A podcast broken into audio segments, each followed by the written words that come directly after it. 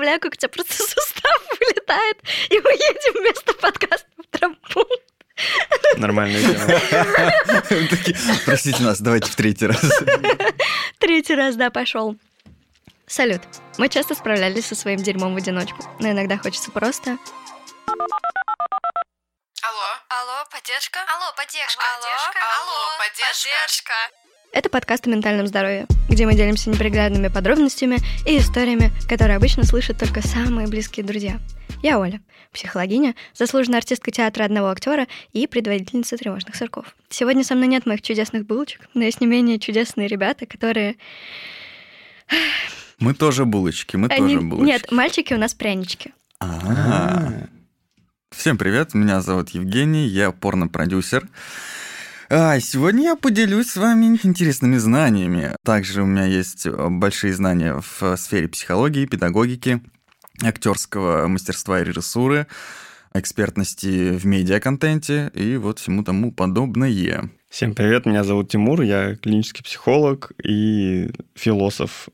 Никаких знаний в медиаконтенте у меня нет, но есть желание рассуждать. Сегодня мы поговорим о мужском взгляде на отношения, и это необычный выпуск не только потому, что с нами нет девочек, но и потому, что его мы перезаписываем во второй раз. Поэтому некоторые поинты могут звучать немножко по-другому. Мы будем делать отсылки к первой попытке, поэтому мы сделаем вид, как будто мы говорим это в первый раз, а вы как будто поверили. Поехали. Погнали. Погнали! Рэк нажат, все замечательно. Да, возможно, и нажат. Нет, ну вот сейчас, да, наверное, стоит пояснить. Первый выпуск не получился, потому что не была нажата кнопочка записи. Но я искренне верю, как фаталистка, что, наверное, это зачем-то было нужно. И с нами был еще один человечек, чьи поинты я частично позволю себе использовать. Че я вообще вас собрала? Изначально, когда мы писали женскую версию этого выпуска, мы понимали, что как будто бы у нас в голове уже есть идея, что что-то с отношениями не так. Куда-то не туда они едут. И в медиапространстве очень много женских точек зрения, а мужских как будто бы практически нет. И непонятно, это потому что вы менее фиксированы на отношениях, или это потому что... Что? Почему? Мне кажется, очень важно спросить у людей, что они думают, вместо того, чтобы строить догадки. Потому что очень интересно, что происходит у вас в голове, и сегодня у меня есть такая возможность задать вопросы, получить ответы, задокументировать это, записать подкаст и всем остальным транслировать идеи, которые мы сегодня озвучим. Использовать против вас в суде. Шикарно. Так, теперь мы будем определяться с терминами, чтобы мы точно понимали, о чем мы говорим. Вообще, в чем проблема? Когда я написала вам о том, что будет за тема, никто не понял вопрос. Когда мы писали женский выпуск, на вопрос, что не так с отношениями, девочки такие, ну, вот это, вот это и вот это. А когда я вам задала вопрос, как вы думаете, что пошло не так, никто не понял вообще, о чем речь. Ну, а, а что? Все в порядке. Ну да, у меня прям та- такая же сразу реакция. А что с отношениями? Все нормально. Ну да. Всё а чё, хорошо. как бы, чё, чё там? Какие, ну, ка- какие там проблемы в отношениях у вас? Ну-ка, давайте порешаем. Я не пойму, в чем вопрос. И поэтому в первом варианте этого выпуска мы говорили и спорили вообще о разных вещах. Знаете, как есть притча о том, как слепые трогали слона и говорили о том, что ну, это что-то длинное, это что-то маленькое, это что-то тонкое и морщинистое. Ну, оказался это эфир это- старого деда. Это оказался слон и его хобот. А что у него маленькое? У него маленький хвостик. А, Да. В общем, поэтому определяемся с терминологией, чтобы мы точно понимали вообще, о чем речь. И для начала, вообще, что такое отношения? Блинский, хороший вопрос. Что такое отношения? Мне кажется, это взаимоотношения между мужчиной и женщиной, которые делают союз для того, чтобы жизнь друг друга стала лучше. Не хуже. Если у вас все офигенно, то вторая половинка его просто дополняет, и у вас офигенный x2. Мгм. Если вы вступаете в свою офигенную жизнь в какие-то отношения, и вас что-то там дискриминируют, что-то запрещают, все это, ну, это уже какие-то не отношения, это уже мы идем к абьюзу, к каким-то вот негативным вещам. Ну да. Поэтому отношения это то, как двое людей существуют и делают жизнь друг друга лучше.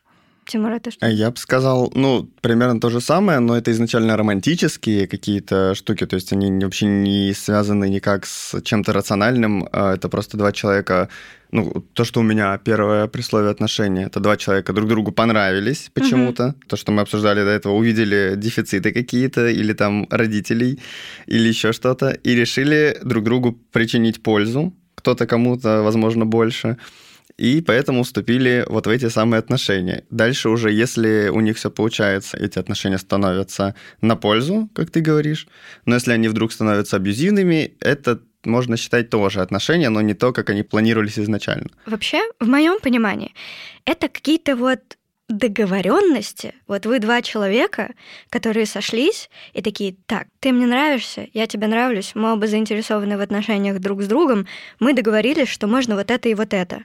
А вот это и вот это нельзя. Ну не то, что нельзя, а ну нежелательно. Где проходит грань измены? Чего мы хотим от этих отношений? Что для тебя важно? Что для меня важно? На каких условиях мы сходимся, на каких условиях мы расходимся? И мне кажется, что, возможно, мне понравилась вот как раз идея человека, которого с нами сегодня нет, что на уровне языка мы как будто бы определяем собственное отношение. То есть ему больше нравится слово «союз», и словосочетание «быть вместе». С одной стороны, можно пристать к слову отношения, но отношения это как будто бы относиться к чему-то. Но я же к тебе не отношусь, а я могу относиться какой-то группе или к какому-то еще чему-то. Но по большому счету, когда мы говорим слово союз, у меня вот союз нерушимый в голове сразу вот. Славься, страна, мы гордимся тобой. Вот, да, что-то вот такое. Мне кажется, что на уровне языка можно бесконечно доебываться к формулировкам, но важно то, как вы в паре для себя определяете, чем вы занимаетесь.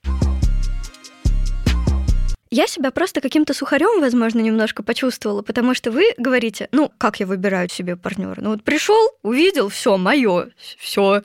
Я думала о том, что, блин, это как будто бы не мой вариант, потому что я в любом случае, как бы мне не нравился человек, если я понимаю, что дальше мы в чем-то жестко не сходимся, я не буду продолжать эти отношения. Ну, наверное, это с опытом приходит, когда ты понимаешь, что, ага, вот я раз влюбился, два влюбился, три, пять, десять, страсть закончилась, любовь закончилась, остались вот эти голые рваные раны. Зачем? Если можно изначально этим всем не заниматься, если можно изначально включить голову и подумать. Но после того, как мы записали этот подкаст, я поняла, что все-таки у меня это в каком-то смысле сработало не так давно на одного единственного человека, когда я только вот его увидела, и такая, все, мое. В отношениях самое главное – это навык их строить. Угу. Навык разговаривать. А, вы либо вначале сразу подходите друг друга, вы угу. понимаете, а, ваши границы выстроены. Если они так не строятся, то вы как-то притираетесь, не понимаете и уже начинаете общаться через слова. Если как-то отношения не сходятся, не сходятся, то вот просто навык э, общения, угу. решения этих проблем на самом базовом уровне, когда они только-только появляются, как угу. еще не являются проблемой, а просто каким-то там триггерами, непониманием. И если, соответственно, вот этого навыка нет, то отношения, в принципе, будут рушиться. Раз уж мы уже затронули, что важно в отношениях, они стоят на трех столпах. Это страсть, близость и обязательства. В зависимости от того, какие есть элементы в этом, есть разные типы любви. На, ну-ка давай поподробнее. Кстати, в тот раз вы все меня запутали, сказав, что платоническая любовь — это вот э, что-то связанное с сексом. На самом деле нет. Мы шутили, ну, в смысле, платонические. Надо по-другому как-то их называть. Нет, смотри. Как плотоядные. Они едят плоть. Платонические. Нет, смотри, в чем суть. Платоническая любовь, она основана только на близости без сексуального подтекста. А как называется тот, что сексуальным подтекстом? Я сейчас расскажу. Хорошо. Венерическая, наверное. Есть семь типов любви. Угу. Есть сопутствующая любовь, в которой есть близость и обязательства. Есть пустая любовь, в которой есть только обязательства, и в ней нет ни страсти, ни чего-то ну, еще. Сохшийся Это христианский брак. Есть искренняя любовь, где есть обязательства и страсть есть увлеченность, где есть только животная страсть и нет ни обязательств, ни близости. И есть романтическая любовь, у которой страсть и близость. И есть совершенная любовь, в которой есть все три этих составляющих. Но это как будто утопия, нет? Это идеал, к нему надо стремиться. Нет, почему? Все, все возможно. Все возможно. Ты говорил о том, что вы в партнерских отношениях можете быть в пяти разных ипостасях. Представляем шестеренку из пяти разных пазлов, которые сходятся. Мгм. И сейчас мы обсудим эти пять пазлов. Первый пазл мужчины и женщины, это если мужчина такой защитник, он скала, Мгм. то женщина берет позицию «я беззащитная, все, ты как бы мой рыцарь, вот, защити, я буду спокойна», и она внутренне спокойна, когда она за стеной. Мужчина вступает в такую роль рыцаря, и им это обоим нравится. А вторая позиция – это любящая мать. И позиция мужчины в это время должна быть спокойная, он как ребенок, он может э, подастся вот этой вот любви обволакивающей, успокоиться прийти, так сказать, Мгм. к груди матери после работы, после всего, перестать все контролировать, просто расслабиться, успокоиться вот в этой вот женской любви. А, Третье, значит, это вы должны быть как друзья. Это строится на уважении. Полностью на уважении вы так как бы, ну, что объяснять, в принципе, на уважение. Понятно. Четвертое – это вы как туземцы, вы как маленькие дети, вы что-то играете, и тут а, сбрасывается весь контроль, который вы должны там контролировать каких-то вещей. Мгм. Вот очень интересный пример как раз, когда один становится в позе, допустим, этого ребенка, Мгм. а другая, допустим, в какой-то матери. Мгм. И вот это, наверное, слышали. Валера, ты что себя так ведешь? Валера, ты меня позоришь, Валера. Это, грубо говоря, он ведет себя как ребенок, он встал Мгм. в эту позицию, но ему нравится, он хочет сейчас. Мгм. Она не поменяла позицию, и она его в этом не понимает. И следующее, пятое, это любовники. Мгм. Это какая-то страсть, это какое-то применение там жесткости в постели, когда вы немножечко можете назвать там грязными словами, раскрыть себя как такие звери. И здесь важно, когда вы умеете в своих отношениях переключаться, потому Мгм. что никогда невозможно и нельзя быть в одной позиции. Мгм. Если будет позиция только у девушки такая, «Ай, любящая мать, иди сюда. м-м-м». Я когда вижу эти парочки, просто парень сидит, его она обцеловывает, обнимает, и ему уже так тошно, он такой весь высосанный, как энергетический вампир, и он просто вот ничего не может, да. И если парень перейдет в какую-то другую позу, то девушка его не будет понимать. И не будет принимать. Да, она будет гнуть свою линию, гнуть свою линию. Поэтому, когда какие-то ресурсы у вас заканчиваются, вы просто переключаетесь. И важно здесь менять эти пазлы, чтобы они ровно прям сходились. И Мгм. тогда будут здоровые взаимоотношения, и все у вас будет прекрасно, и вы будете многогранны. Тимур, что я ты вспомнил, думаешь где я это слышал. Короче, есть транзактный анализ Мгм. И есть схемотерапия. Мгм. В транзактном анализе, если я не ошибаюсь, как раз три роли. Родитель, взрослый, и ребенок. ребенок. Мгм. И взаимодействие должно проходить типа комплементарно. То есть, если ты из родителя в ребенка, то там должно быть то же самое. И когда у вас наоборот получается, что ты родитель и он родитель, вы начинаете сраться. Да. Вот как раз это переключение так и должно работать. Но там идея вообще изначально финальная в том, что все будут общаться как взрослые. Все, Мгм. конечно, очень интересно, жалко не сработает. Про что для тебя любовь вообще? А ну-ка, поведай. Жестко, жесткий вопрос. Я не знаю, что такое любовь, я знаю, что такое влюбленность. А вот любовь... Вот, да, надо очень точно Дифференцировать? понять, да, как бы сказать, что такое влюбленность, что такое любовь, потому что, наверное, 99% путают. Можно только Особенно молодых. прикинуть, что это такое, но вот это настолько будет с потолка взято, что я хз, что такое любовь. Вы знаете, что такое любовь? Я объясню. Любовь — это когда вы не можете жить без человека, и человек не может жить без вас. Если человек может жить без вас, то это влюбленность. Вот, э, вот так вот. Я не согласна, объясню почему. Концепция вообще в чем? В ситуациях, когда вы не можете жить друг без друга, начинается полная каша. Это начинается либо созависимость, либо контрзависимость, и вот эта Не-не, вся не, штука. не туда идешь, вообще не а туда что ты идешь. имеешь в виду? Хорошо, поясни. Ну вот, допустим, как я вижу там свою будущую жену, вот это мать моих детей, все прям. И если у нас начинаются какие-то взаимоотношения, то мой мозг простраивает жизнь вместе с ней, путь Мгм. вместе с ней. И если этот путь убрать, то, скорее всего, у меня пройдет там какая-нибудь годовая депрессия, я буду искать заново себя, понимать мир и смысл ее без этого Мгм. человека. Грубо говоря, на какой-то период я не смогу как-то существовать полностью, потому Мгм. что часть меня прям урвали. Но если человек сможет спокойно без меня существовать, то это просто будет сильная влюбленность, что я влюбился в человека. Мгм. Любовь это должно быть у двоих. Если это у одного, то это влюбленность. Она может быть сильная, она может быть построена на страсть, вас может быть просто колбасить, вообще херачивать, вы там слезы, все это. Но это может быть просто сильная влюбленность. Она может идти долго. Она может иногда потом путаться с привязанностью, как зачастую Мгм. потом вот любовь как раз пу- путает с привязанностью. Мгм. А именно любовь это когда двое людей. Ну, мне, в моем понимании, это зависит не от взаимности, а от интенсивности. Но я, наверное, соглашусь, когда человек уходит из твоей жизни, ты, в принципе, в теории базово понимаешь, что ну я с тобой могу и без тебя могу. Но вот когда будет без тебя, мне придется пройти какой-то рехаб для того, чтобы вернуться к жизни, потому что, ну, это как-то уже глубоко Ну да, когда ты говоришь такой, ну я не могу без тебя, ну типа вот у тебя перезагрузка какая-то опять тебя чтобы Перенастройка. поста- Да, перенастройка, чтобы ты такой увидел, увидел вообще другой какой-то мир других людей. В моих долгих отношениях была полная интеграция друг в друга. Из-за того, что мы сошлись на дефицитах, это все кряхтело и трещало по швам, потому что, опять же, да, мы попадали в шестеренки друг Любовный друга. Жигуль. Ну, вот так оно и звучало фактически, потому что я закрывала свою потребность в том, чтобы реализовывать комплекс спасателя, человек там еще какие-то свои дефициты закрывал. И вот мы на всем вот этом очень раненом и травмированном ехали до тех пор, пока я не пошла в терапию. А как только у меня мозги встали на место, все, все рассыпалось. И тут ну, я не могу сказать, что это была влюбленность или что это было что-то одностороннее. Это была любовь, построена не на том, на чем было бы здорово ее строить.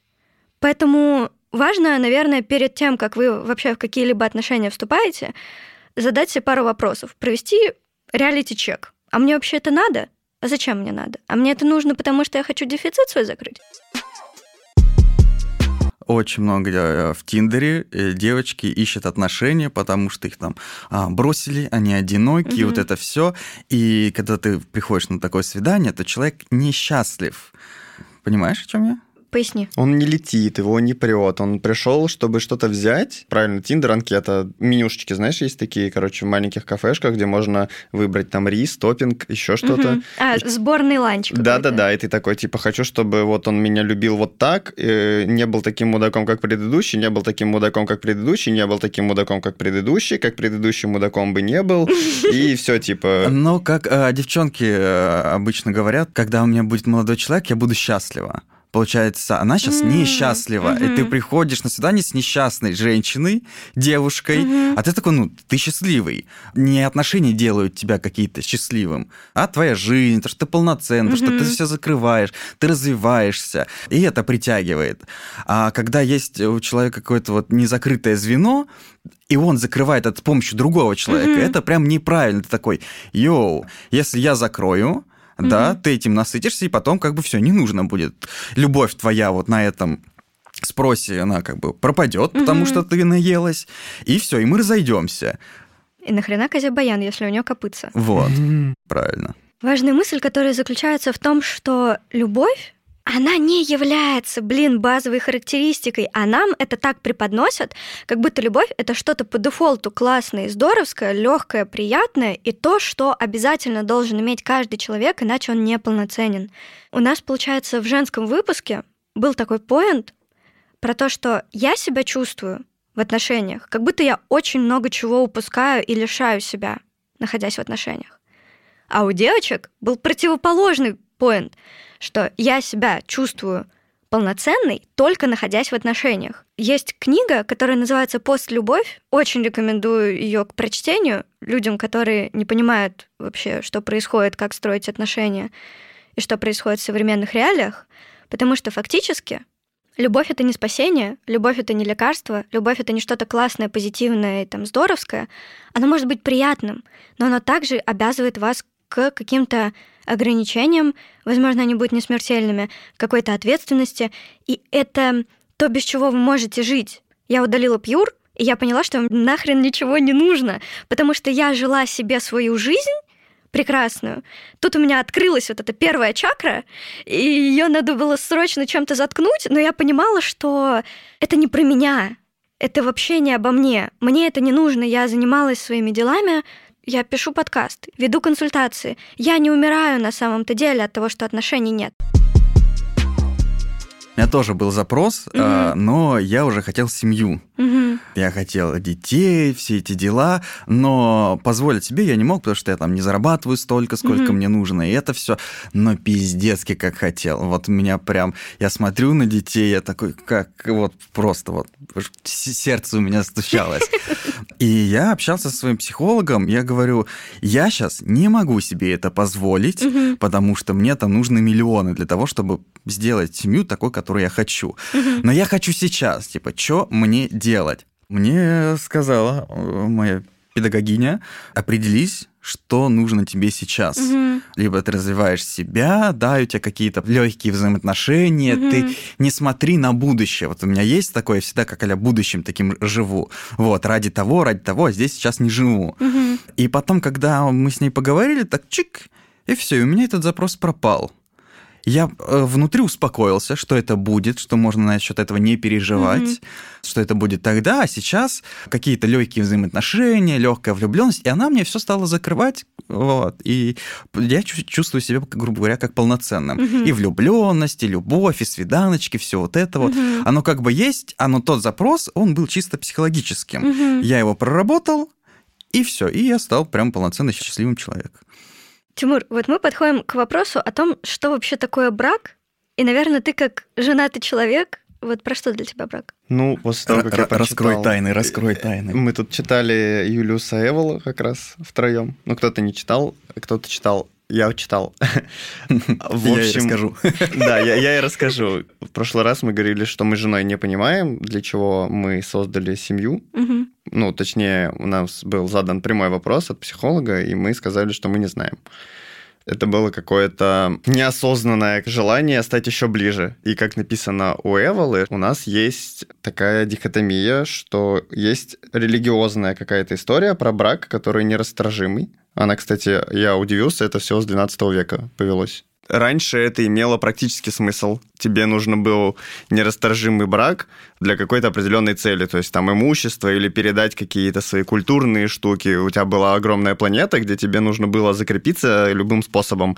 И вот тебя для этого появлялись социальные конструкты, типа не разводись, передавай имущество только там супер близким людям, которые тоже не будут между собой разводиться, и вот это все трали-вали развивалось. Сейчас такого нет, потому что все глобализм, здравствуйте, никакого имущества никуда передаваться не будет. Я не отдам бы. Да, оно просто либо либо проебется, либо у тебя детей не будет, что еще более вероятно. Понимая то, что индивидуализм сейчас сильнее намного, чем какие-то надиндивидуальные штуки, какие-то общественные... Ну, эти конструкты, которые да, вот это, ещё. вот это понятие семьи как таковое, оно больше не нужно, в принципе. То есть из него можно вытащить что-то хорошее, Мгм. что нам нравится. Там посиделки на Новый год или просто весь сериал «Друзья» как э, сверхидея, знаешь. Но сама по себе семья не нужна, и поэтому брак сам по себе тоже не нужен. То есть никакого брака, это я сейчас как этот, как Дугин, короче, никакого брака нет. Есть просто вот какой-то гражданский союз, Мгм. но он уже ни на чем не зыждется. То есть он может в любой момент закончиться, Мгм. Он ни к чему тебя не обязывает. Ну подожди, вот, например, у Тамары была идея о том, что брак дает тебе юридические преференции. Ну, это же про контракт. Да, хорошо, называйте это контрактом, но не более. Если тебе нужно уехать за границу, это как, знаешь, сделать визу. Ну, мы же не будем писать про это книги. Как здорово, я встретила его, а он оказался таким и таким, и я решила, что я сделаю с ним визу. Госпошлину Да, да, или типа, или мы зарегаемся на госуслугах, или поставим статус Да, ВКонтакте. Глава третья госуслуги. Это типа объектные отношения как раз. Вот э, что-то, что тебе выгодно, Мгм. действительно. Ну, вот, окей, нужно жениться, и я не понимаю, почему это не повсеместно еще происходит. Точнее, это происходит, чтобы гражданство получить. Это вот именно то, чем брак и является сейчас. Нас как-то в детстве, ну, не учат, не отвечают на вопрос ребенка типа, а зачем брак? И единственное, которое у меня было там лет в 17 какое-то понимание, ну вот у нас там отношения, надо двигаться дальше, нужно как-то доказать свою любовь, ну, что дальше-то? Непонятно, как бы ты такой, и никто не рассказывает. Ты сам должен додумать, ну, вроде родители там в браке, значит, и надо. Во-первых, как у нас нет сексуального какого-то... Секс-просвета? Э, Да-да-да, там в школе даже, вот, что важно, зачем он. И единственное, как вот мальчик понимает, это доказательство любви, это раз. И потом я думал, как бы я там остался единственный со своей фамилией, больше таких нету. Так, я хочу наследников, чтобы мой такая фамильная моя фамилия передавалась. Мгм. Вот для этого. Нету больше людей с такой фамилией вообще. Может, там 5-6 человек на планете я смотрел. Мгм. И ты такой, да, вот это будет мой род. И как раз обязательства. Мужчине нужны обязательства. И Мгм. это его власть. Чем больше его, тем ты такой как бы... Чем больше обязательств? Да, он берет на себя дом, твой, семья, машина, там бизнес, все это мое. Вот, я над всем имею, грубо говоря, контроль. А если это все хорошо, ты понимаешь, что ты хороший, грубо говоря, семьянин, управленец. Это для тебя как бы, собственно, такое... Мотивация? Мотивация и эго, да, как бы. А зачем тогда? Тогда нету какого-то подсознательного смысла для мужчины. Это я вот где-то э, читал. Это ну, философское включение. Чем больше ограничений, тем больше актуализация. Чем меньше ты сам есть, тем более ты самим собой становишься. Тимур, а твоя жена брала твою фамилию? Нет, Нет? нет. В таком случае для тебя вопрос. Как бы ты отнесся к тому, что она говорит, я не хочу? Двойную. Ну, у моих детей должна быть моя фамилия. Нет, у твоих детей понятно, а мать Так, а, а, кстати, а, а у детей-то какая будет фамилия? твоя. Мо- Моя, да? Почему? Почему? В смысле, почему? Ну, если м- мать у нее Если она другой возьмет фамилии. свою, Да. если она ставит свою, у нее не будет. Ну, Там на почему? выбор, по-моему. Почему? Она же родила, в смысле, по-моему, причем. Причем так рядом У стоял. них отчество будет его, а фамилия будет ее. Именно концепция брака в моей семье, она непонятно для чего. То есть нет идеи, зачем оно. И я, в принципе, не против брака как явления, но в моем понимании, когда ты берешь чужую фамилию, ну, не чужую, э, фамилию своего мужа, ты, во-первых, Начинаешь все заново, да? Не Ты то, новый что, человек. ты не то, что начинаешь все заново. Во-первых, это непонятно для чего ебля-гребля и охота с э, документами, и ты как будто бы свою идентичность немножечко, но теряешь. И ты как будто бы принадлежишь не к роду своего отца, а к чужому роду, к которому по крови ты не принадлежишь, но ты включаешься туда. Понятно, что эти дети, они являются квинтэссенцией двух родов, но ты-то от этого не становишься кровным родственником тем людям, которые находятся со стороны отца. Ну, ебать, ты там загнула, закопала. Ты, короче, становишься мужьина жена, и твоя задача теперь быть мужьиной женой, воспитывать его детей. Это вот как раз про то, что, ну, типа, было до. А сейчас у нас, здравствуйте, эмансипация женщин пришла. И вообще брак — это союз двух индивидуальностей. Это про что, типа, Женя говорит, что не один счастливый мужик чаще всего, и одна очень несчастная женщина чаще всего. И она будет еще несчастнее потом, потому что на нее дети свалятся, и он ее пиздить будет sometimes, чтобы доказать любовь. Sometimes good, sometimes bad. Sometimes maybe shit, sometimes maybe good. Короче, а это, теперь это две индивидуальные. Это, по сути, два мужика, давайте называть вещи своими именами. Два мужика встречаются, и они как друзья, каждый с своей фамилией, каждый с своей индивидуальностью, просто вместе. Я не согласна. Тебе не обязательно терять себя для того, чтобы находиться в браке, в отношениях и еще где-то. Вы можете быть не половинками друг друга, вот как раз-таки то, что Женя говорит под запрос, и допол- дополнять, показываю кавычки пальцами для тех, кто нас не видит. А вы два каких-то вменяемых, адекватных человека, которых уже не нужно дополнять. Вы вдвоем становитесь не перекрытием дефицитов, а вы становитесь такой мощной мощью, что вы в этом союзе не половинка плюс половинка, а два. И вот в этом суть. Брак, он нужен как раз для того, чтобы девушка поняла, что серьезный шаг, мужчина такой, строим семью. Ой, все, Наконец-то, отлегло. Да, да, да, да, да, да, да, потому что все равно с детства у нее есть этот паттерн, семья, да, это брак, брак, брак, брак, семья, без э, брака семьи нет, а как, а если ты просто уйдешь, вот это, у нее там начинают шарики Ну, за я не ролики. согласна. Короче, это инициация, да, же Да, называется? да, да, да, типа того, чтобы у девушки... Хух, и для мужчины это тоже как бы сказать свое железное «да». На каком-то прям серьезном таком мероприятии вы прям соединяете эту семью, какое-то у вас событие в жизни, что вот она тут началась. Ты говоришь, я полностью беру всю, всю нашу жизнь в свои руки, она будет счастливой, она это говорит, я отдаю общую нашу жизнь, там детей, все мы будем воспитывать. Это какое-то даже проговаривается словами, Мгм. что да, мы согласны, мы двое взрослых людей, мы понимаем, зачем это, потому что мы хотим детей, потому что это полноценная семья в нашем понимании из-за родителей, и тогда мы прям согласны, мы идем для этого. Мы взрослые, будет у нас семья. Как-то я так вот это вижу. Мне еще пришла в голову другая ситуация, что вот то, что мы обсудили, да, для чего брак. Если то, как я говорю, брак ничего не стоит, по сути, Мгм. то с другой стороны можно задать вопрос, вот я как девочка, типа, слышу, что брак ничего не стоит, и тогда, раз это ничего не стоит, почему тогда тоже нет? Вот, вот, и это вот... И если он говорит нет, значит, это точно мудак. Если это тебе ничего не стоит, и ты не можешь на мне жениться, то зачем это все? А у меня немножко другая мысль о том, что, во-первых, статистика разводов 80%. Да, И когда Уже ты об 80 этом- класс. И когда ты об этом думаешь, ты понимаешь, что, ну, ни хрена это не серьезно. Во-первых, если тебе сделали предложение, то это не значит, что дойдет до свадьбы. Если дойдет до свадьбы, это не значит, что вы будете классно жить вместе, строить семью, все будет хорошо. Это не означает, что человек действительно сознательно взял на себя обязательства, и это не значит вообще ничего. А то, что у тебя нет этого брака, это не значит, что человек такой, да мне похуй, я Мне, мне кажется, вот, обязательств». как- вот как раз еще в юношестве, вот когда там в 18, там, в 20 лет выходит замуж, это для девочки это какой-то ветер такой, жизнь удалась. Что-то все не парься, миссия выполнена. Она такая, да, вот, все, там ничего, как бы, э, там, если мужчина, он такой, так, я возьму девушку, да, в жены, там, мы построим семью, она такая, жизнь удалась.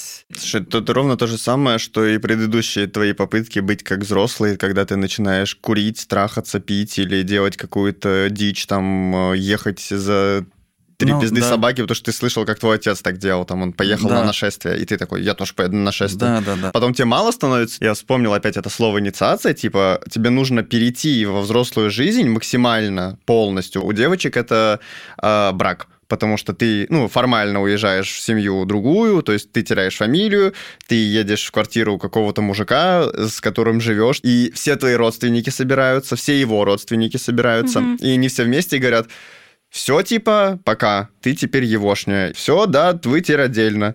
Тут ни хера себе, как бы передача вроде от родителей к родителям, они такие, не, вы теперь отдельно, мы будем иногда приезжать, возможно, сраться между собой. Тимур, а что поменялось вот вообще с браком? Ничего не поменялось, и до брака было все то же самое, вообще ничего. Единственное, что поменялось с браком, я разосрался со своей матерью и пошел в терапию, это все, что поменялось.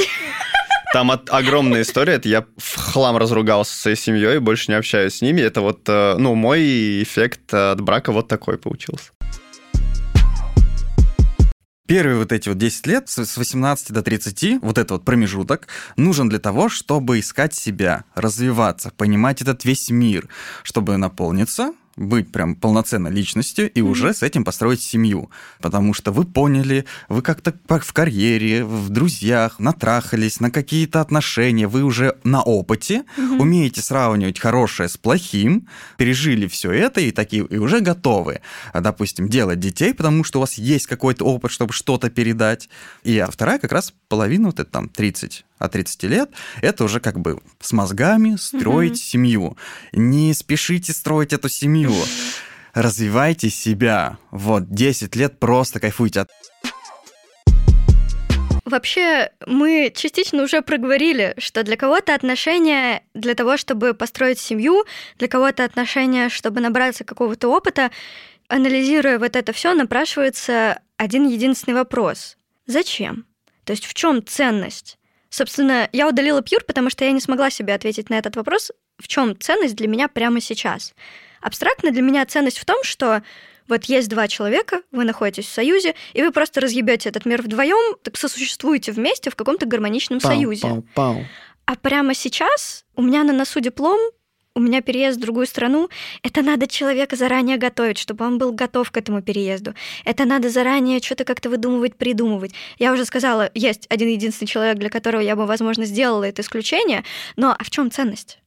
Ты понимаешь, кстати, что сейчас, после того, как ты решила, что тебе отношения не нужны, и ты занимаешься собой, они случатся с тобой? Да, да, да, да, да. Это когда ты пишешь девчонке, говорит, нет, я хочу сделать перерыв, там я только вот рассталась, все это на следующий день видишь, как она с кем-то уже начинает мутить. Такой, что, блядь, это был пиздеж. Да, ты в ближайший месяц, ты как в кино, вот будет дождь, ты в плаще, и он идет, и ты такая, так, все, ладно, никуда мы не едем, ни в какую страну. Или наоборот, типа, он едет со мной, и ты там на первом свидании говоришь ему, так, вот мой список, во-первых, что я такое себя представляю, и там внизу допиши, что я хочу переехать. Он такой, я не хочу. Ты в голове такая, ты поедешь, ты поедешь. Ты, ты еще не знаешь просто, что ты хочешь, ты глупенький. Учи испанский, сучка. Да. Сейчас два пива, и все будет нормально.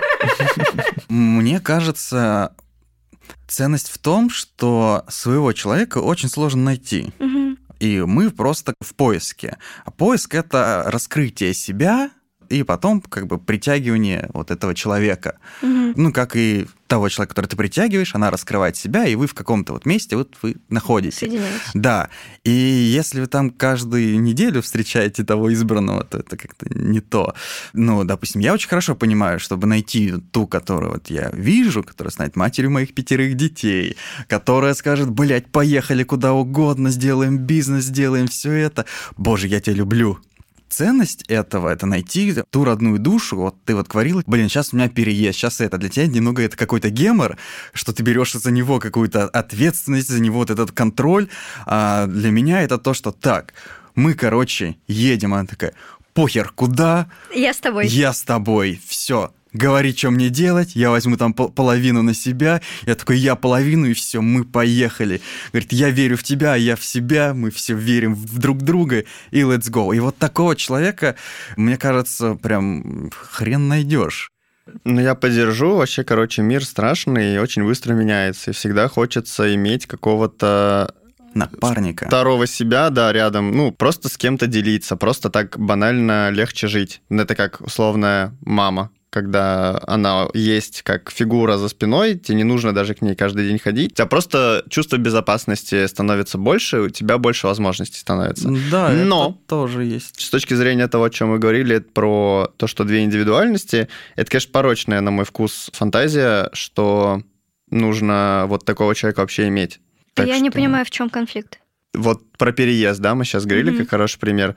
Тебе, по идее, не нужен этот человек, чтобы переезжать. То есть ты должен сам с этим всем справляться, и тебе самому должно быть в кайф от того, что ты переезжаешь, там, то, что ты ходишь, что-то ищешь какие-то билеты, все такое, и он вокруг не бегает, как э, не говорит, да, заебись, да, заебись, да, заебись, тебе как бы и самому хорошо. То есть полная вот эта индивидуация, это когда тебе самому очень хорошо, а в идеальные отношения это когда есть кто-то еще, и вам вместе тоже очень хорошо. Ты и там, и там в порядке. Это для меня источник силы, Мгм. когда я буду приходить домой, полностью отдавший свою силу на разработку всех гениальных каких-то идей и зарабатывание денег, и тут да, будет всеобъемлющая, объемлющая, а, вот, любовь. Будет эта любовь. Безусловное принятие Да, любовь. да, да, который не могу я сам воспроизвести. В общем, вчера у меня прям с утра была сессия с моей психологиней, и мы с ней пришли к тому, что у меня, в принципе, есть вот проблема контроля. Я не могу понять, точнее, не могла, откуда она у меня растет. Потому что, в принципе, уже и нет страха, что там что-то непонятное произойдет, есть понимание, что если что, я справлюсь, есть понимание, что мир всегда расположен ко мне лицом, все будет хорошо, а контроль не уходит. Ну вот прям я себя уже по рукам бью, но я не могу не контролировать, у меня прям крыша едет. Мне кажется, когда ты встретишь вот того самого, в котором а, вы интуитивно прочтете свои личные границы, Мгм. то это знаешь, как типа контролировать своего босса. Мега крутого, мега умного, ты такая, а как, А, нечего там контролировать, да он сам, так он еще больше всего это делает, и как бы, и он, и он спадет. Но у меня это немножко про другое. Это даже не распространяется на людей, это распространяется, в принципе, на жизнь. Вот произошла ситуация, не была нажата кнопка записи подкаста. Меня порвало от того, что на свете есть вещи, которые я не могу контролировать. Бомбануло тебя. Меня, меня, А хотя смогла бы контролировать. ну, в проверить. теории я могла проверить. У меня прям мозг вот в разные стороны вот так развернулся, меня так вытрясло. И мы проговорили с моей психологиней о том, что я контролем, то есть чем-то механическим, пытаюсь создать что-то живое. А живое, оно не подконтрольно ничему. Ну, оно правильно, вот правильно. течет своим чередом каким-то. И жизнь, она случается. А я занимаюсь тем, что я пытаюсь контролировать то, что контролировать невозможно внутри своей головы, полностью игнорируя то, что со мной происходит. Мы не знаем, что будет завтра. Мы не можем бесконечно грузиться тем, что было в прошлом. У нас есть здесь и сейчас. Кроме здесь и сейчас у нас больше ничего нет. Так вот, возвращаясь к вопросу, а в чем вообще ценность? Есть вещи, как безусловная любовь, которую ты не можешь сам себе дать, ценность в том, чтобы узаконить отношения и сказать, что вот мы там серьезно друг к другу относимся, перейти на какой-то новый этап и стать еще ближе. Тимур, ты, кстати, говорил еще о том, что частично можно раскрывать себя через партнера. Тоже вот как идея не самая лучшая. То есть увлекаться ей не стоит, но как побочный эффект очень классно, что ты действительно через отношения с другим узнаешь себя. Как будто отражаясь в другом, ты, во-первых, понимаешь, как другой к тебе относится. Мгм. То есть ты его отношение к себе видишь. Мгм. Это в первую очередь. А во вторую очередь ты понимаешь, как ты сам в этом отражении проявляешься. То есть ты узнаешь и себя тоже. Ну, то есть ты узнаешь себя даже x2. Сначала со стороны, потом изнутри. И я вот э, сильно поменялся в отношениях с своей женой. Ты был прям еще более нарциссом? Блин, нет, я был э, более нарциссом, э, но не знал этого. Я сейчас А-а. не стал менее нарциссом. Я с- Ну, теперь я знаю. Да, мне стало лучше от того, что я нарцисс. Спойлер, расстройства никуда не деваются, это просто часть личности. Да, я просто научился с этим жить. То есть теперь я знаю, что, ну, вот какие-то мои дефицитарные штуки, как они проявляются, и я могу с ними как-то обращаться, и у меня негативных эффектов стало меньше от того, что там что-то идет не по-моему. Та же пустота внутренняя, она никуда не делась. Просто теперь я не знаю, и Знаю, как с ней работать, знаю, как с ней жить. да, это тоже появился контроль какой-то вот, здоровый. И возвращаясь к Возвращаемся контролю. к теме, да. Появился контроль. Когда ты долго находишься в терапии, ты очень много чего про себя начинаешь понимать. Ты анализируешь свои прошлые отношения, ты понимаешь, как у тебя уже не получилось, и ты думаешь о том, а что я могу сделать для того, чтобы получалось в будущем. И ты такой думаешь, ну, наверное, логично в самом начале человеку сказать, кто я, и чтобы он тебе также в ответку сказал, кто он. То есть, условно, вы приходите, и ты говоришь, вот у меня есть круглое и красное, а у него есть, например, синее и квадратное. Ну, круглое-то в квадратную дырку пролезет, но квадрат в круглую нет. Окей, мы друг другу не подходим. Или есть какие-то вещи, о которых нужно упоминать заранее, такие как расстройства, какие-то особенности коммуникации. В тот раз, когда мы писались, было очень много вопросов, а действительно ли стоит человека изначально так настраивать, чтобы он там ждал этого, Прям сразу, ну, как бы, не нужно устраивать собеседование, потому что вы пришли, да, и ты начинаешь, короче, так и так и так. И там девушка или парень, блядь, да мы просто вообще вначале хотя бы кофе попили, давай какие-то... Меня Жень зовут. Потому что пе- пе- первые какие-то встречи, они вы просто изучаете себя. Это, знаешь, как там кошки, они не сразу не идут ебутся, они вот присматривают, ну, как животные, да. Есть какой-то период, когда вы нутром пытаетесь понять, а, то не то. Просто моя позиция в чем? Мне кажется, что никому нахер не нужен идеальный человек. Мы сходимся как раз-таки потому, что мы понимаем, что кто-то другой такой же не идеальный, как мы. И вот на этом вы как-то сходитесь. Вы сходитесь на уязвимости. Просто я хочу немножко позащищать Лешу, которого С скинули- нами нет. спихнули с корабля до обсуждения. Он сам спихнулся. То, о чем он как раз говорил, что ты приходишь вот на свидание, и тебе интересно поиграть. Вот вспоминаем шестеренку, да, там Мгм. есть элемент игры, то есть типа пофлиртовать, как-то поугадывать, может, что-нибудь поузнавать. Когда тебе сразу достают папочку, и ты там на 15 минуте такой, так, ПРЛ характеризуется вот этим, вот этим, вот этим, все такие, нет, вот это у меня нет. Такой, а, да, этого у тебя нет, это не свидание, это какая-то хуйня, это лекция какая-то. Собеседование, грубо говоря. Собеседование, да. И вот пропадает элемент игры, и ты такой, не то чтобы я против ПРЛ, знаешь, там, или не то чтобы я против того, что ты на нейролептиках, просто уже изначально, ну, не весело как-то с тобой. Да, с искусством говорить. любые отношения, Мгм. они будут а, разрушаться из-за того, что нету этого искусства говорить. Мгм. Потому что произошел какой-то, допустим, конфликт. Вот мы с тобой там, вместе, да, живем вместе, и тебя раздражает, что я, допустим, мусор не выкидываю. Вот он стоит полный. А я так этого же не знаю, а ты ходишь, бесишься, и потом а, у тебя раз такое, да, потом два, потом что ты, что-то, что-то еще, что ты не сказала, Мгм. и у тебя уже недовольство уже не конкретное, а ком идет этих эмоций, Да. недовольства, и ты бесишься, я не понимаю, почему, потому что не разговариваешь со мной. И здесь что бесит? Да, и девушка не может сказать, или парень так не может сказать, у него эмоции только идут, а словами он не может.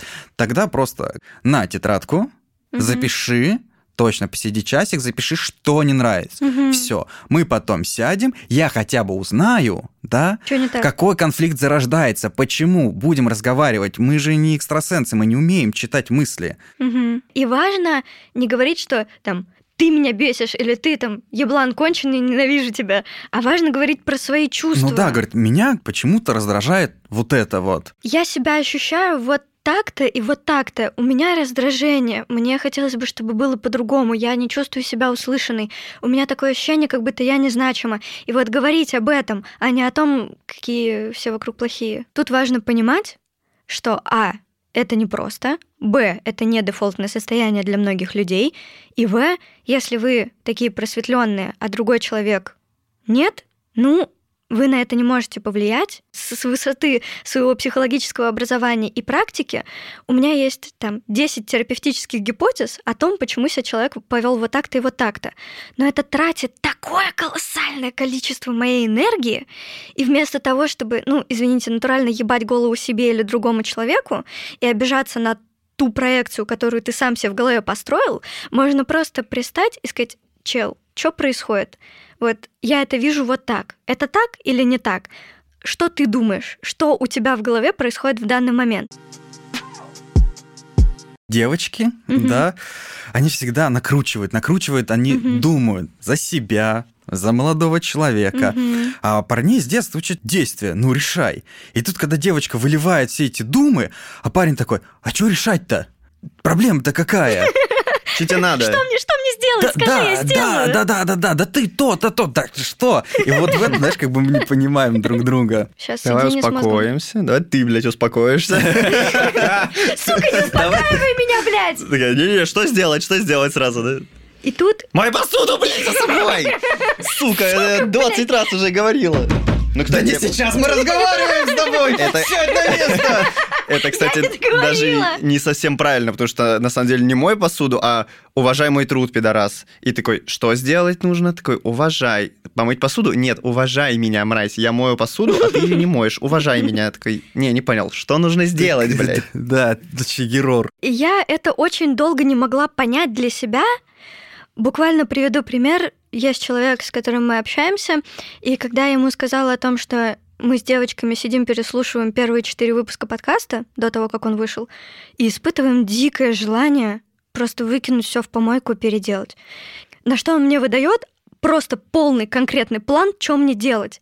Я говорю, ты долбоеб, я знаю, что мне делать. Мне нужно, чтобы мне сказали, да, какая хуйня, блин, как плохо. И, ну, не то, что сказать, ты бедная, несчастная, а просто валидизировать мои эмоции, что я прихожу и говорю, чел, говно. Он говорит, да, говно, мне очень жаль, что с тобой это происходит.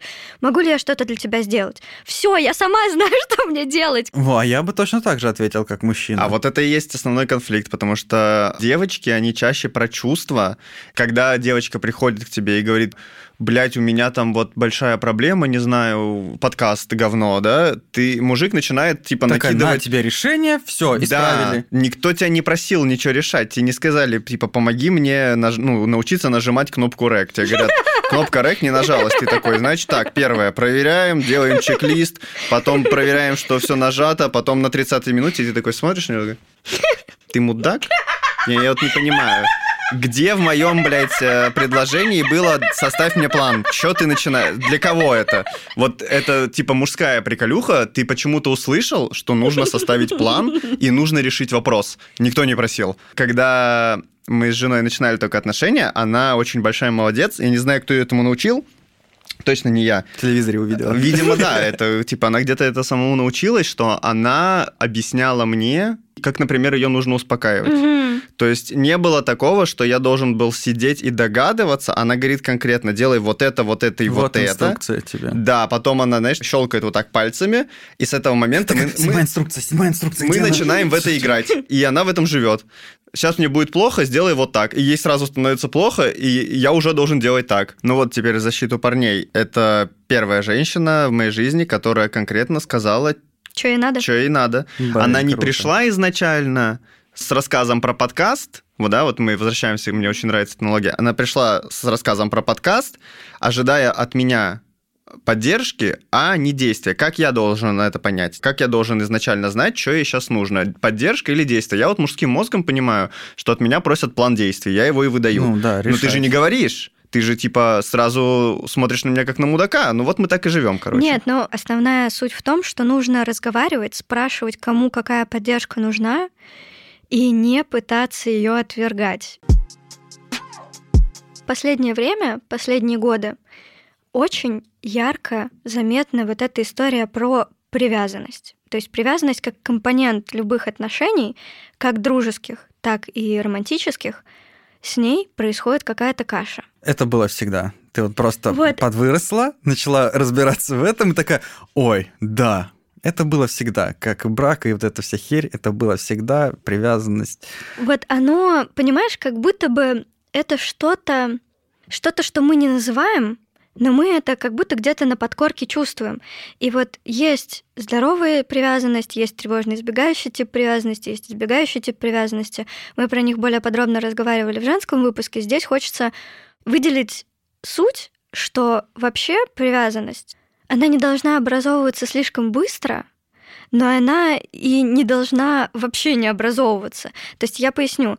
В идеале каждые отношения, они имеют, во-первых, три уровня привязанности, которые формируются вот последовательно. Сама привязанность, она формируется где-то на второй месяц. То есть, если вы посмотрели на человека и привязались к нему после первого свидания, ребят, идите к психологу. Потому Да. что это не, это, во-первых, или не привязанность, во-вторых, или не к этому человеку. Вы просто какую-то проекцию в этом человеке увидели, и вы к этой проекции привязались, а не к тому, чем действительно является этот человек. Да, прям послушайте, это не надо там отрицать.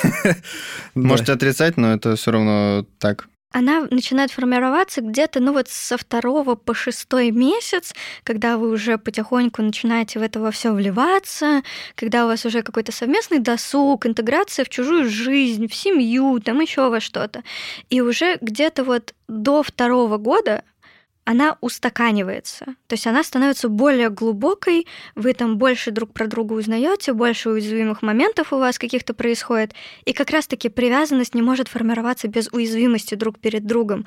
Потому что когда вы такие типа сильные, вы и не узнаете друг друга достаточно, чтобы Да. как-то привязаться. А после двух лет уже идет какая-то более глубокая вот эта история. Если убрать этого человека, из меня как будто бы кусок мяса вырвали, и вот это уже что-то более крепкое. Поэтому говорят, что не спешите вступать в брак. Есть вот эта тема про то, что любовь живет три года. Тут суть не совсем в любви, а в том, что к третьему году вы уже достаточно друг друга узнаете, у вас все розовые очки разобьются, как стекла перед моим лицом, когда в меня кинули тупым предметом. И вот тут вы уже поймете, что, что На- есть на- что. Насколько он был тупым? Он, Ну, по интеллекту. ну, долбоеб. Да, понятно. Ну, предмет, я про предмет. А, предмет, ну, тоже не острый, на этом и спасибо. Спасибо, двойной стеклопакет, новые дома. Люблю, поэтому моя голова отцела, и я сегодня здесь. Спойлер, если вы считываете и какие-то тревожные звоночки, и вам что-то кажется, вам нихуя не кажется. Кажется. Прислушайтесь к себе и не позволяйте никакому насилию в любой его форме с вами случаться. Как только это происходит, берете себя в ручки и идете нахуй из этого пространства. Ничего хорошего вас там дальше не ждет. А возвращаясь к теме, есть пять этапов отношений. Первый этап — это, собственно, контакт. Когда вы соединяетесь, и вы такие, да нет, нет, мы просто друзья, мы просто общаемся, вы, у вас А где-то такая, блин, она такая классная, такая пизда. А вы видели, как он на меня смотрит? Отправила конячек в старец.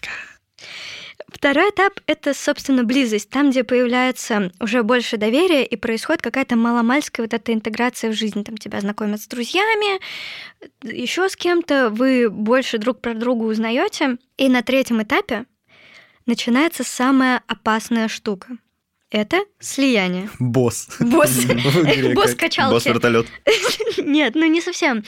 А, происходит слияние. Почему оно опасно? Потому что если вы не умеете сепарироваться от других людей, тут начинается трэш, хардкор, фарш, эмоциональная мясорубка. Потому что вы сливаетесь, вы как две клетки, вы образуете одну клетку, и там вы как-то вот перемешиваетесь, вы не совсем как шестеренки, вы вот встаете в пазы полностью друг друга. Как трансформеры Как собираются. трансформеры, да, автоботы со- соединяемся. И в этот момент вы плаваете, не вылезаете с постели, у вас все круто, классно, вы там в эйфории, но со временем вы начинаете по чуть-чуть вспоминать о том, что вообще-то вы не мы, а ты и я. И вы по чуть-чуть начинаете разделяться, вспоминаете про своих друзей, вспоминаете про свои интересы, про то, что, оказывается, у вас есть другие какие-то важные вещи. Вы по чуть-чуть, по чуть-чуть расходитесь. И не нужно этого бояться. Люди созависимые, у них начинается истерика в этот момент. Ты, господи, партнер меня бросает, он меня не любит. Просто все горит на приморной панели красным цветом, и это очень страшно. Но фактически важно понимать, вы не разъединяетесь на совсем, как пара. Вы просто чуть-чуть дальше становитесь, потому что, ну, в нормальных отношениях вы два человека отдельных, со Ну да, своими т- интересами. тогда вы липли к друг другу просто вот так Тогда вот, вы липли. слизняки. И страшное начинается там, где у человека вот этот четвертый этап сепарации начинается у кого-то раньше, у кого-то позже. И здесь, опять же, важно подключать искусство говорить ртом. И пятый этап — это когда вы окончательно разъединились и идете куда-то вот плавать в окружающий мир, набираться информацией, но, что важно, вы можете понять, Чтобы потом камбэкнуться. чтобы в потом сезоне. камбэкнуться. Да, и важно для себя понять, мы разъединяемся, потому что мы действительно абсолютно два разных человека, мы друг другу не подходим, пора это все завершать. Или потому что это действительно естественный этап. То есть вы разъединяетесь, там плаваете где-то, и потом вы заходите на новый круг. Вот есть такое выражение о том, что я заново в нее влюбился. И это не фигура речи. Для тебя человек начинает новыми красками играть после того, как ты извне получил другую информацию, где-то там, возможно. Сравнил. Ну, не то, что сравнил, а ты просто, возможно, за время вот этого плавания ты стал другим человеком, и тот человек стал другим человеком. Вы набрались информации Да, какой-то, да, да, ты такой, да, вначале было совсем по-другому. и это прикольно. Не нужно этого бояться. Это естественная динамика отношений. Это очень... Причем любых, кстати, в, например, в отношениях с психотерапевтом есть та же самая история, что мы же говорим, что все по спиральке идет, Мгм. и ты в этой точке уже был, скорее всего, но наступает момент, когда ты снова в ней. И ощущение есть еще такое подспудное, что ты на месте стоишь, просто ни хера не меняется. Хотя Да, меняется-то да. очень много, по большому счету. Ты как бы выше, но как бы вроде Да, но то- только не в ту, как не в плоскости, а вот вверх. И в отношениях, возможно, я, кстати, никогда не доходил еще до этого этапа, до последнего, где ты, ну, вот про то, что ты рассказываешь, могу Мгм. себе только вообразить. В моих отношениях, которые длились три с половиной года, эта динамика прям прослеживалась. Были моменты, когда мы такие прям просто как два чужих человека, но при этом, если поймать себя в моменте, ты такой, о, ну вот это же вот, вот оно, мое живое, тепленькое. Оно вот мы все еще, мы все еще в контакте, но мы абсолютно неинтересны друг другу. А потом проходит там, ну я не знаю, месяц или там три недели, у нас абсолютно не совпадает график работы, мы друг друга не видели, мы такие, о, здорово. Ты еще тут! Я думаю, кто хавает на печенье, блядь? Сука, не хавай печеньки. Вот на тебе тетрадку, запиши. Я записал себе ряд проблем, решай их. Да, да. В заключение стремитесь к тому, чтобы проводить вот это ощупывание реальности. Вот то, что у вас в голове происходит, оно действительно существует? Или это ваши проекции? Или это ваши интроекты? Или это кто-то мне это вдолбил в голову? Или что происходит? Или инопланетяне? Доверьтесь вот этому миру, разрешите себе его пощупать и себе его воспринять. Потому что пока вы сидите вот в этих стереотипах, по сути, это же тоже проявление контроля. Вам кажется, что все у вас по полочкам, а мир, он ни хрена не по полочкам. Он живой, он абстрактный, он непонятный, но в этом-то и есть вся суть, Красота. вся красота. И здесь важно задавать вопросы без обвинения себя, без обвинения других людей, спрашивать, ходить на терапию, сохранять свой ум свежим и способным воспринимать новую информацию. Вообще, что такое смерть? Это остановка биологических процессов. Как только вы останавливаете процесс совершенствования, процесс способности восприятия информации, Вы вот останавливаете здесь всю жизнь. вы себя. останавливаете всю жизнь, и вы, ну, фактически умираете. Хотите что-нибудь сказать в заключение? Я писть хочу. Держу в курсе. Да, да, да. Хочу сказать, э, любите себя, открывайте себя, ходите к психологам, прокачивайте себя, и только тогда у вас будет охуительная жизнь. Все. Я вас люблю, целую, обнимаю. Живите и кайфуйте, наслаждайтесь жизнью. Не убегайте, даже если очень все сложно и страшно, пытайтесь все равно хотя бы чего-нибудь сделать. Ну, не убегайте там в гиперконтроль или в обратную его часть, где вы вообще ничего не контролируете. То есть нужно постараться продолжать действовать. Бороться. Да. Это очень сложно, но нужно стараться. Подписывайтесь на наши социальные сети, на наш телеграм-канал. И до скорых встреч. Тут музыка такая. У нас- есть.